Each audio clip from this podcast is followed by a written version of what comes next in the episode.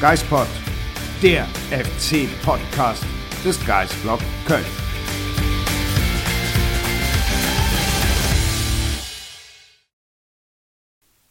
Der erste FC Köln hat seinen ersten Punkt in der neuen Saison. Sonja, damit melden wir uns zurück zu einer neuen Folge des Geispod. So sieht's aus und ich muss sagen, ich bin recht dankbar, dass wir nicht mit null Punkten in die Länderspielpause gehen. Ich weiß nicht, wie es dir geht. Äh, genau gleich. Äh, ich bin mit keinem guten Gefühl nach Frankfurt gefahren. Das sind wir, glaube ich, beide nicht. Ähm, aber dann ja, kommt man so nach Hause nach einem langen Sonntag und denkt sich, zumindest ein Punkt. Ja, wobei man sagen muss, der Punkt für Frankfurt absolut verdient, aber 87. Minute, ein bisschen ähnlich wie in Dortmund, ist das schon sehr ärgerlich. Da werden dann halt aus vier möglichen Punkten einer.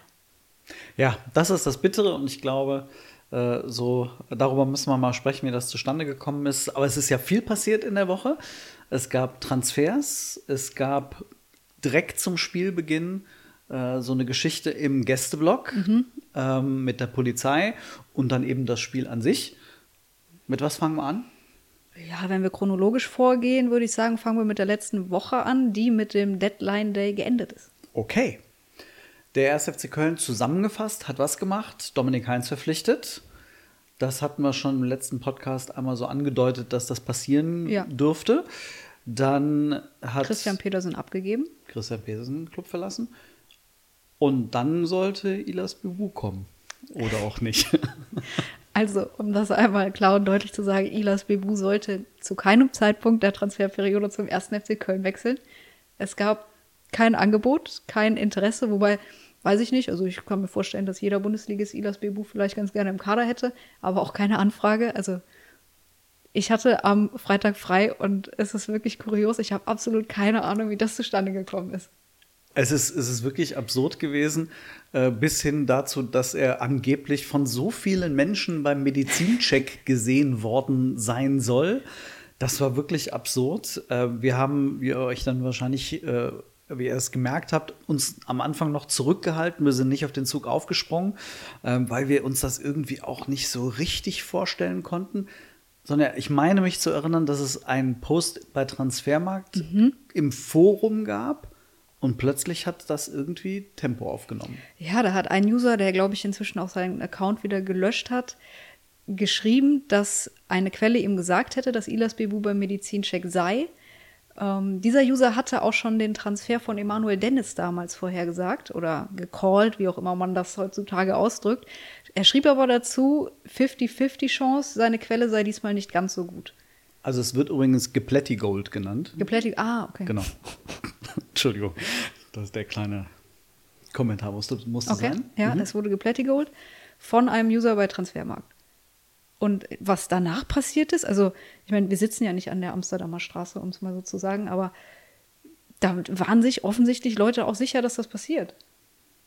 Ja, das äh, war offensichtlich so. Und ähm, wir haben, ich glaube, wie, wie dann jeder äh, Journalist äh, irgendwie in Köln, wir haben versucht, irgendwie rumzutelefonieren, rumzu WhatsAppen, irgendwie was ist da dran. Und ähm, dann war irgendwann äh, klar, nee, das ist eine Ente. Und äh, dann wurde wiederum vom FC bekannt gegeben, Christian Keller wird mittags sprechen. Und dann haben wir uns einfach mal überraschen lassen. Ja, aber um darauf nochmal zurückzukommen, auch uns hat ja jemand gesagt, es ist definitiv jemand aus Hoffenheim beim Medizincheck. Und hä? Wie passiert sowas? Also offensichtlich hat da diese Vorstellung von Bebu etwas in den Menschen ausgelöst, dass sie entweder Fata Morganas gesehen haben oder ich, ich habe auch das Gefühl, bei gerade bei so einem Deadline Day mittlerweile, wollen halt unglaublich viele das Gefühl haben, mit dabei zu sein. Was ja auch toll ist, weil sehr viel, alles sehr viel näher gerückt ist und die Begeisterung ist einfach riesengroß für so einen Tag. Ähm, aber offensichtlich hat das zu diesem Kuriosum geführt, dass sehr viele Menschen jemanden gesehen haben, der nicht da war. Ja, und ich glaube, das war jetzt rückblickend betrachtet von meinem Gefühl her auch das Problem, das der 1. FC Köln mit der ganzen Geschichte hatte. Ich glaube, viele von euch haben die Pressekonferenz dann am Freitag gesehen, an der auch Christian Keller teilgenommen hat. Und du warst vor Ort, ich habe es nur am, am Bildschirm verfolgt. Ich hatte das Gefühl, die Situation oder die Stimmung im Raum ist sehr, sehr angespannt. Und ich glaube, das hatte auch mit dem Bebu-Gerücht zu tun, weil von, wir holen Ilas Bebu, was ein unglaublich guter Transfer gewesen wäre. Christian Keller wurde in den sozialen Medien ja für diesen bevorstehenden oder halt eben nicht bevorstehenden Transfer gefeiert, zu, ich muss jetzt sagen, dass wir nichts mehr machen. Die Fallhöhe war einfach sehr, sehr hoch. Ich glaube, das war, wie du sagst, vielleicht wirklich das große Problem, das der FC in dem Moment damit hatte. Ähm, und vielleicht auch der Grund überhaupt, weshalb Christian Keller gesagt hat, er setzt sich auf diese Pressekonferenz. Denn er ist jetzt niemand, der äh, die mediale Öffentlichkeit sucht und äh, sich auf jeder Pressekonferenz irgendwie hinsetzen möchte oder äh, muss. Äh, und da hat er offensichtlich Gesprächsbedarf. Ja. Ja, die Spannung im Raum war total greifbar. Hat sich bei Baumgart, gerade bei Baumgart, dann auch erstmal in einem deutlichen Statement entladen, bei dem er dann auch klar gesagt hat, Leute da draußen, ihr müsst doch endlich mal kapieren, dass wir diesem Kader vertrauen. Ähm, da sage ich, ich glaube, das tut der allergrößte Teil ähm, der Fangemeinschaft. Ich glaube einfach, dass, ähm, wie der FC ja auch selbst gesagt hat, dass man gesucht hat, äh, dass es trotzdem immer Verbesserungsmöglichkeiten gibt. Und ich glaube, darauf hatten einfach die Fans gehofft, dass es vielleicht trotzdem noch irgendwie das Ass im Ärmel gibt, was den Kader einfach gerade auch kurzfristig noch mal besser gemacht hätte. Ja, also mir persönlich, ich spreche da aus meiner Blick von Außenposition und natürlich auch irgendwo Fanposition. Ich bin der absoluten Überzeugung, wenn dieser Kader gesund bleibt, wenn die Spieler sich nicht verletzen, dann ist das ein Kader, der zwischen 9 und 12, 13 einlaufen kann, wenn er das Maximale abruft. Aber ich habe halt extrem Sorge, wenn Davy Selke mal länger ausfällt, wenn Dejo Jubicic, Erik Martel, Jeff Chabot, wenn die mal länger ausfallen, dann wird es halt dünn. Und das ist, glaube ich, das, wo wir alle so ein bisschen das Risiko sehen. Wir sagen ja nicht, der Kader ist zu schlecht. Das wird uns ja vorgeworfen, dass wir das sagen. Aber das tun wir ja gar nicht. Ja, ich glaube, das, das ist so der Punkt. Wir, wir müssen einfach von außen betrachtet einige Dinge in, äh, in die Bewertung mit einfließen lassen, die ähm, mit Sicherheit auch die Verantwortlichen ja berücksichtigen. Die sind ja, wie Steffen Baumgart ja auch gesagt hat, die machen ja auch die Augen auf. Die sind ja auch nicht blind. Ähm, die entscheiden dann einfach anders. Und sie entscheiden in dem Moment so, wie sie glauben, ähm, dass es das Beste für den FC ist. Und nichts anderes würde ich auch jemals irgendjemandem unterstellen. Ja. Ich glaube einfach, dass ähm, es Unterschiede gibt in der Bewertung von Risiken. Und wir sehen von außen mehrere Risiken, wie du angesprochen hast. Was passiert, wenn gewisse Spieler ausfallen? Mir wird in der, äh, in der Community vorgeworfen, ich sei der ganze, der, die ganze Zeit nur ein Kasskritiker, also beziehungsweise immer wieder auf dieses Kassverfahren hinweisend. Ich bin der festen Überzeugung, so was ich halt aus dem FC höre, ist der FC sich selbst nicht 100% sicher, dass sie dieses Ding gewinnen vor dem Kass. Können sie ja auch Und nicht. Also was würde Anlass dazu geben, das zu glauben? Also wenn sie wirklich 100, also wenn sie 100 von ihren Unterlagen überzeugt wären, okay. Aber ich, so wie ich es verstehe, sind sie selbst das nicht. Und dann würde ich sagen, ey Leute, dann hätte es aus meiner Perspektive von außen mehr bedurft. Aber auch da Risikoeinschätzung und Handlung, das muss man akzeptieren. Und deswegen ist es auch okay. Also FC hat diese Entscheidung getroffen und die Verantwortlichen werden sich am Ende an diesen Entscheidungen messen lassen müssen. Punkt. Ja, ich fand dann auch die Aussage von Christian Keller, wir wollen ja jetzt nicht unnötig unseren Kader auf 35 Spieler aufblasen. Das sagt ja auch keiner. Es ging jetzt um den einen Transfer von noch einem Mittelstürmer. Von daher, also ich fand, er wirkt auch so ein bisschen, auch sehr angespannt, aber auch ein bisschen nervös. Also ich glaube auch generell diese Rolle auf einer Pressekonferenz, die liegt ihm einfach nicht sonderlich. Oder was heißt, die liegt ihm nicht sonderlich, das würde ich nicht sagen, aber er fühlt sich nicht zu 100 Prozent wohl dabei. Ich glaube, wir haben ihn ja auch schon in anderen Situationen erlebt. Der ist ein total eloquenter Typ, ja. der unglaublich auch, der erklärt auch gerne. Der nimmt sich Zeit für Antworten, wenn man in Hintergrundgesprächen ist äh, oder in Interviewsituationen, wo man halt auch über mehr redet als das, was gedruckt wird. Und ich glaube, ähm, solche PKs, die wirklich, da zählt genau die Antwort, die man gibt in der kurzen Zeit, ist nicht sein Ding. Gut, so ist es. FC hat Dominik Heinz noch verpflichtet, ja. Petersen abgegeben, Punkt, Haken dran. Und jetzt muss man gucken, was im Herbst passiert mit Blick auf Kass und was dann im Winter und nächsten Sommer möglich ja, ist. Ja, also im Zweifel ist das der Kader, den der FC bis mindestens Winter 24, 25 dann hat. Ja, das kann passieren im Worst Case. Ja. Genau. Ähm, dann kommen wir ein bisschen zum Sportlichen. Mhm. Ähm, und dann fangen wir doch mal. Ich persönlich würde mit der Anreise nach Frankfurt beginnen. Die war besonders. Ähm, wir haben relativ lang gebraucht, also das kann ja mal passieren irgendwie, äh, dass man äh, in den Stau gerät. Ja, ich glaube, der FC selbst hatte auch im Stau gestanden, also nicht die Spieler, aber ein paar Medienverantwortlichen, die dann wieder improvisieren mussten, als es um Bilder aus der Kabine ging. Insofern, ähm, glaube ich, haben wir vielleicht, ja, habt, habt ihr auch irgendwie äh, längere Anreisen hinter euch gehabt. Äh, ist ja irgendwie nur ein kurzer Weg, aber manchmal äh, dauert es dann doch, gerade auf der Mörfeler Landstraße. Und wir hatten diese besonderen Begegnungen mit Ordnern, die einfach überhaupt nicht wussten, wo die Parkplätze sind. Ja. Das war ein bisschen schwierig. Irgendwann sind wir angekommen. Es war erstaunlich warm. Ähm, für mich persönlich, der eine App benutzt hat, die mir gesagt hat, es wird den ganzen Tag bewölkt sein und maximal 20 Grad. Ich weiß nicht, was mit der App los ist. Ich habe sie gelöscht. Ja, du sagtest dann schon beim Einsteigen, ähm, oh gut, wenn eure App stimmt, dann bin ich zu warm angezogen. genau, so war es dann auch.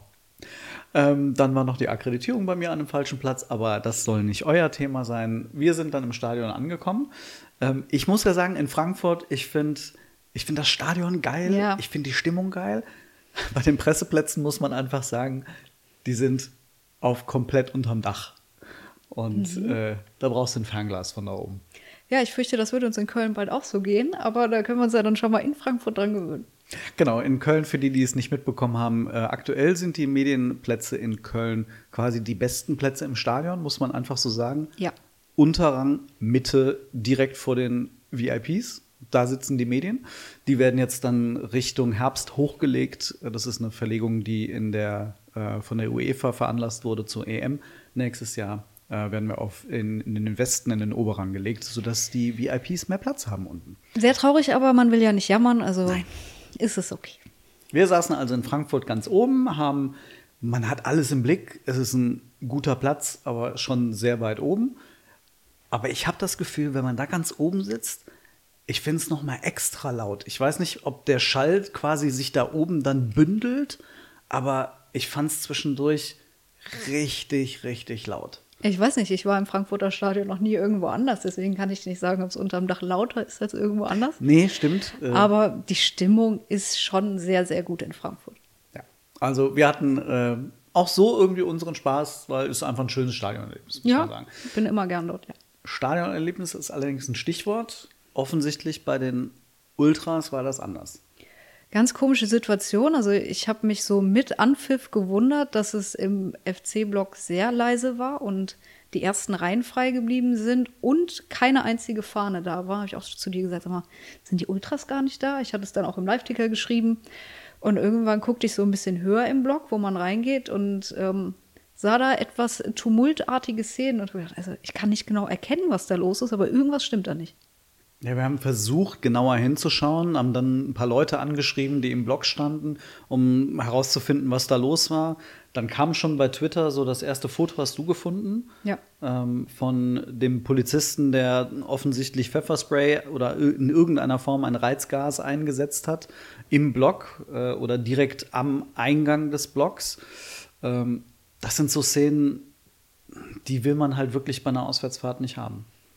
Nee, und ähm, ja, dann ist relativ schnell klar gewesen, was passiert ist. Also die FC Ultras hatten sich am Morgen wohl relativ früh schon in der Stadt versammelt, um, um sich einfach ganz friedlich auf das Spiel einzustimmen, was auch alles bis dato, glaube ich, relativ gesittet abgelaufen war, bis dann die Polizei kam. Genau, also offensichtlich, ich meine, mittlerweile ist es halt leider gängige Praxis, dass dann die Polizei die äh, Ultras entsprechend zum Stadion geleitet, wobei dieses Geleiten halt offensichtlich nicht mehr wahnsinnig viel mit, mit freundlichem Geleitschutz zu tun hat, sondern eher halt mit, also gegenüber uns wurde das Begriff, der Begriff Einkesseln genannt äh, und dann entsprechend auch so langsam der Weg dann zum Stadion angetreten, äh, dass die Fans, dass es klar war, dass die Fans den Anpfiff verpassen würden.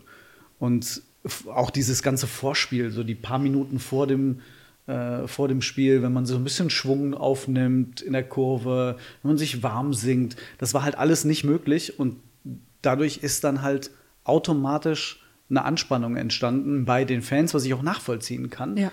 Ähm, und da hat in meinen Augen so das, was man hört, zumindest die Polizei einfach nicht den, das richtige Maß gefunden. Ich finde es ein bisschen schwierig, weil ich das Gefühl habe, dass es immer häufig in Frankfurt passiert. Also es ist irgendwie nicht das erste Mal, dass man gehört hat, die Fans wurden nicht pünktlich ins Stadion reingelassen, die Gästefans. Es gibt irgendwie so ein paar Orte, an denen das immer wieder passiert. Frankfurt, wie du sagst, Stuttgart. Wolfsburg und Stuttgart. Ja. Das sind so Orte, ich weiß nicht, warum es vielleicht irgendwie gibt es da einen noch größeren Vorbehalt gegenüber äh, Fußballfans als äh, Gegenüber Kölner Fußballfans vielleicht sogar. Kölner Fußballfans, ja, möglich. Also es ist, es ist schade, äh, weil in dem Moment dann unschöne Szenen entstanden sind, die man hätte vermeiden können, indem man offensichtlich einfach nur einen äh, anständigen Geleitschutz gegeben hätte und dass dann diese mehreren hundert Fans so schnell wie möglich in den Block wollen, wenn das Spiel schon läuft.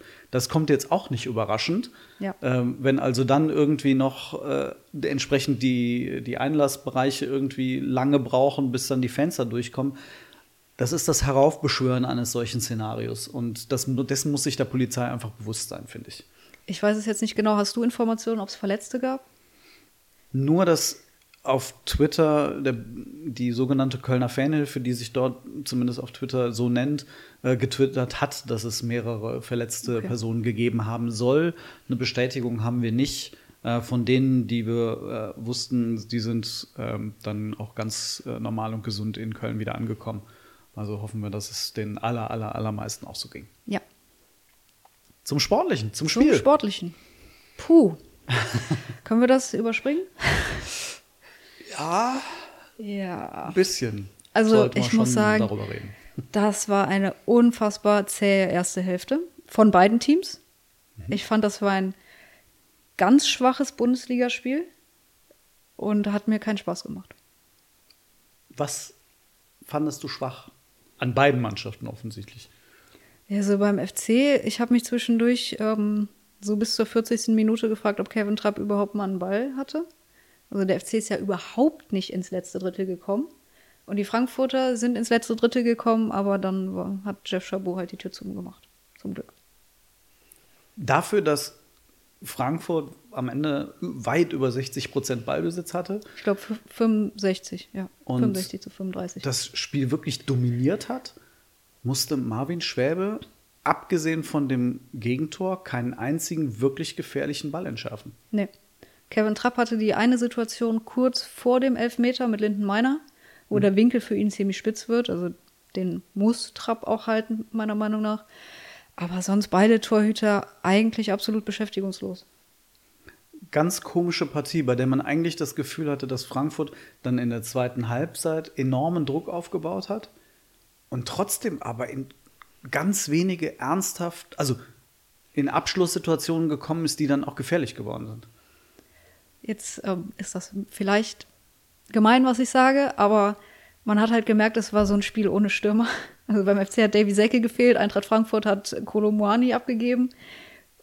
Und ja, der FC hat es halt nicht mal geschafft, den Ball auf Steffen Tigges zu bringen, was dann halt sehr, sehr undankbar für ihn war. Ich will ihn da gar nicht in die Kritik nehmen, sondern es war einfach ein sehr, sehr schwieriges Spiel für ihn. Aber man hat halt gesehen, dass da in beiden Strafräumen nicht viel los war. Ja, das also, es hat, wie du sagst, keinen Spaß gemacht zuzuschauen.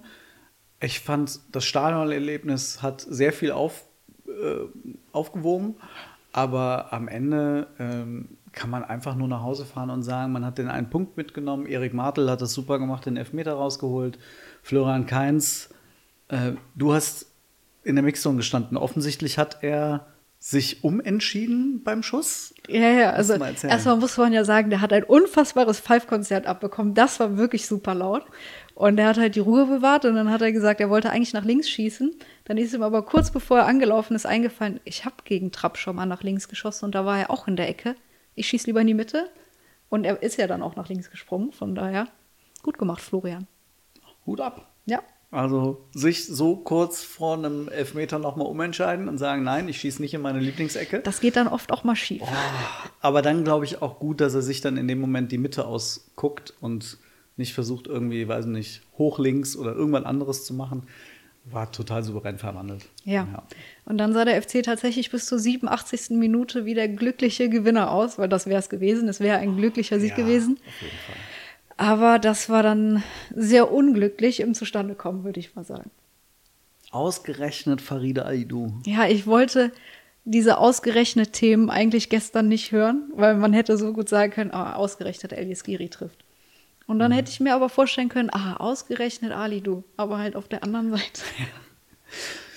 Ich glaube, äh, er ist noch so ein Le kleiner Bruder Leichtfuß, der vielleicht in der einen oder anderen Szene versucht, die Dinge technisch zu lösen. Das, er hat auch ein, zwei andere Ballverluste gehabt. Ähm, wenn er technisch so gut ist, dann soll er sich das ja auch trauen. Und Steffen Baumgart sagt ja auch, hey, ähm, die Jungs sollen Fehler machen, ähm, daraus lernen, ganz wichtig.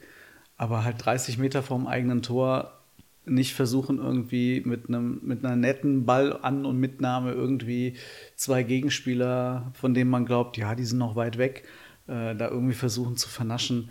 Nicht in der 87. Minute, wenn er das Ding einfach nur rausholzen ja. muss, ähm, um da über die äh, Runden zu kommen. Er ist halt auch einer dieser viel zitierten Entwicklungsspieler, die der FC jetzt in seinen Reihen hat. Und dann passiert das halt mal. Ich glaube, beim FC ist ihm keiner böse, der, der lernt daraus und wird das wahrscheinlich beim nächsten Mal schon nicht mehr so lösen. Versuchen nee, zu lösen, weil gelöst hat er es nicht.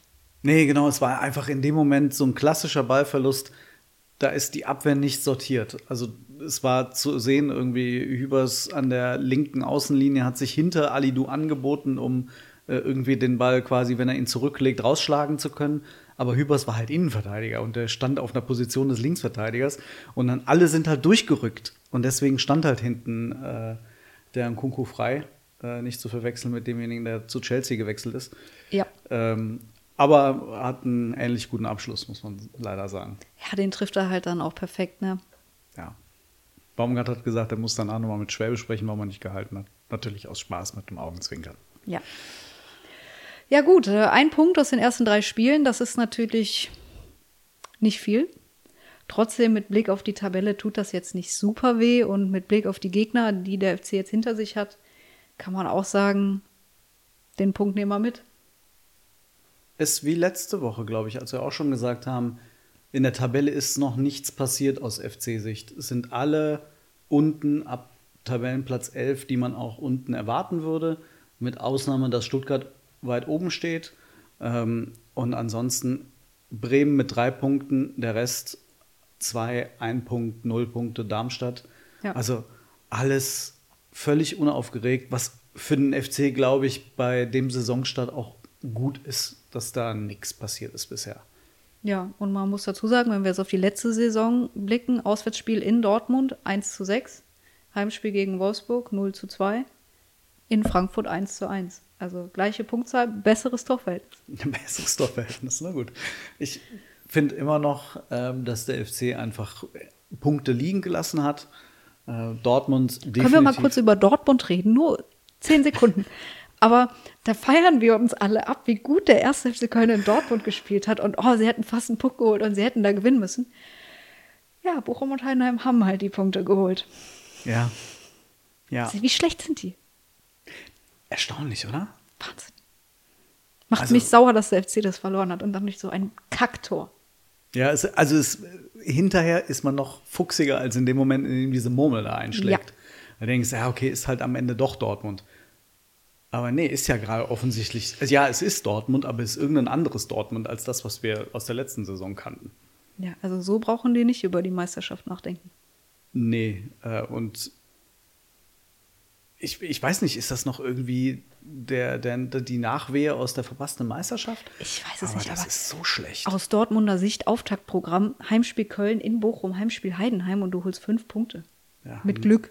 Ja, musst du eigentlich sagen, ey, vielen Dank, Gott, musst du mit neun Punkten und weiß nicht, zwölf zu zwei Toren irgendwie rausgehen, gefühlt. Gut. Ja, ist nicht sie, unser Problem, wir nee, haben sie nicht geschafft indirekt halt ist es unser Problem, weil der FC halt diesen einen Punkt nicht oder vielleicht sogar den Sieg nicht geholt hat. Anyway, FC hat einen Punkt, drei Spiele. Jetzt kommen Hoffenheim und Bremen und Stuttgart im September. Hoffenheim und Stuttgart sind ganz gut drauf. Ja, ich finde auch Bremen mit einem 4-0 Heimsieg über Mainz ohne Füllkrug. Puh. Ich weiß jetzt nicht, ob Mainz gerade so schlecht ist. Sie haben ja auch nur einen Punkt. Aber ja, also ich weiß nicht, irgendwie haben wir gesagt, nach der Länderspielpause kommen dann die Gegner, gegen die der FC definitiv Punkte holen kann, Schrägstrich muss. Und jetzt denke ich, hm, Hoffenheim müsste ich jetzt nicht als nächstes haben. Mit Ilas Bebu. Ja, das wäre halt wieder so eine klassische ausgerechnete Geschichte, die wirklich keiner braucht. Ähm, nee, aber ähm, irgendwie habe ich das Gefühl, zu Hause sind Hoffenheim und Stuttgart. Also Stuttgart hat ja zu Hause zweimal 5-0 gewonnen, auswärts 1-5. Hm. Gegen Leipzig. Ja, Köln, Leipzig ist ein- eigentlich ein, ein Niveau. Richtig, ja. Okay, gut, sind wir uns einig. Ähm, wir müssen aber erstmal dann nur über Hoffenheim sprechen. Nach der Länderspielpause. Nach der Länderspielpause. Erst, ähm, denn es gibt noch ein Spiel vorher, bei dem du äh, da sein wirst, und zwar im schönen Berg Schlappbach. In Bergisch Gladbach, gegen Bergisch Gladbach, gegen Mike Wunderlich. Großartig. Oh, Mike Wunderlich, das habe ich völlig vergessen. Mhm. Ich habe irgendwie, weil ich nicht bei dem Spiel bin, habe ich irgendwie die Inhalte dieses Spiels komplett ignoriert bisher. Ja, Ja. Und äh, Debüt für Dominik Heinz wahrscheinlich nach seiner Rückkehr. Sonst sind die Nationalspieler nicht dabei. Jeff Chabot nicht dabei, der sich ja verletzt hat in Frankfurt, aber die Diagnose haben wir schon. Und die Diagnose ist, es gibt eigentlich keine Diagnose, weil es keine strukturelle Verletzung gibt. Also ist die Diagnose, dass es nichts ist. Ich weiß es nicht. Sagt man das dann so? aber er wird die Woche jetzt kürzer treten. Er wird beim Testspiel nicht dabei sein. Und dann aber gegen Hoffenheim hoffentlich fit sein. Genau, also es gibt, glaube ich, jetzt so einige Spieler, bei denen man sagt, also Uth hat seine Verletzung offensichtlich überstanden, braucht aber noch ein bisschen Selke, hatte keine richtige Verletzung, braucht noch ein bisschen Chabot, hat zum Glück keine Verletzung, braucht noch ein bisschen. Also wird es die Woche auf dem Trainingsplatz ein bisschen überschaubarer äh, Ja. zugehen. Vielleicht kommt ein paar, paar Jünglinge aus der U19, U21 mit dazu. Ja, heute Montag war Joao Pinto schon dabei. Ah, ich liebe diesen Namen. Ach, diese Versprechung. Ach. Beruhig dich. Wahrscheinlich sind ab morgen noch ein paar andere dabei. Ich beruhige mich. Ich bin, ich bin, merkst du nicht, wie, wie entspannt ich bin? Ja, ich bin auch wirklich stolz auf dich. Oder, liebe Leute, ich habe mir das wirklich vorgenommen. Ich nehme das zu Herzen. Mir wurde gesagt, dass Sonja Statistik-Nerd und der Marc ist der statische Nörgler. So, äh, ich, ich will nicht der Nörgler sein. Und auch ich will anscheinend nicht die Statistik-Nerdin sein, weil ich habe du mir hast jetzt ja auch schon wieder nichts aufgeschrieben. aufgeschrieben. Ja. Ja, schön. Deswegen sage ich jetzt auch wirklich nicht, dass der FC bisher die wenigsten Torchancen in der Bundesliga herausgespielt hat, weil, weil das spielt ja gerade in, in meinem Zen-Zustand spielt das keine Rolle. Nö. Warum auch? Genau. Ähm, weißt du, und, und in dem Moment, in dem ich mir Mühe gebe, einfach nur entspannt zu sein, denke ich mir, dann äh, kann die Länderspielpause kommen, ist alles in Ordnung und dann weiß ich gar nicht, worüber wir nächste Woche im Podcast reden. Nee, das weiß ich ehrlich gesagt auch nicht. Aber mir fällt gerade an, der FC hat ja gestern dann aus keiner Torchance ein Tor gemacht. Wie großartig ist das denn? Das ist die Kunst, Sonja. Das ist wirklich, das ist, das ist Kunst. Und deswegen find, bin ich ganz, ganz zuversichtlich, was den FC angeht. Ähm, wie soll ich das jetzt ausdrücken? Aber das klingt alles gar nicht so ernst gemeint. Und ich weiß auch nicht. Nee, ich, ich, ich bin ja am Ende auch derjenige, der mit Abstand, wie wir alle, dem FC nur das Beste wünschen. Wirklich. also Und- nicht gelogen. Nee, nicht gelungen. Und das ist halt, glaube ich, irgendwie so der Punkt, ähm, bei dem der FC, glaube ich, auch gerade äh, so ein bisschen daran knabbert, wenn dann halt äh, die ein oder andere kritischere Frage nachkommt. Aber das gehört dann eben auch zu unserem Job. Und ich glaube, ähm, wir haben diesen Sommer kritisch und trotzdem optimistisch begleitet. Und jetzt ist halt die Transferphase vorbei. Und jetzt, wie sagt man so schön, zählt auf dem Platz und nichts anderes. Und wir, daran wollen wir uns erfreuen. Darauf haben wir, glaube ich, alle Bock. Und am besten ne, im nächsten Heimspiel gegen Hoffenheim. Absolut. Ich wünsche mir nichts mehr als dieser Kader, dass diese Mannschaft so erfolgreich ist wie nur möglich, dass alle gesund bleiben, dass die Saison gut läuft, weil ganz ehrlich, das erfreut Sonja als FC-Fan, aber das erfreut auch Sonja als FC-Reporterin, weil es die Arbeit um so vieles erleichtert. Ja, und es wirklich jedes einzelne Gespräch macht es leichter, es macht jeden Artikel leichter, es macht euch glücklicher da draußen. Ähm, ihr diskutiert und ihr seid happy mit dem FC und wir sind happy mit dem FC. Wäre doch schön. Insofern einfach irgendwie darauf setzen, dass ab Hoffenheim das auch dann mal mit dem Sieg weitergeht. Das machen wir. Ja. Und dann denken wir uns bis dahin noch aus, was wir nächste Woche besprechen. Irgendwas noch finden. weiß wir. ich nicht, aber ich bin mir ziemlich sicher, dass wir nächste, Saison ein geile, äh, nächste Woche ein geiles Thema präsentieren können. Oh, das ist aber jetzt eine große Ankündigung, aber ich vertraue dir mal, dass du da ein Thema finden wirst. Auf jeden Fall. Und bis dahin eine schöne Woche. Und bis nächste Woche.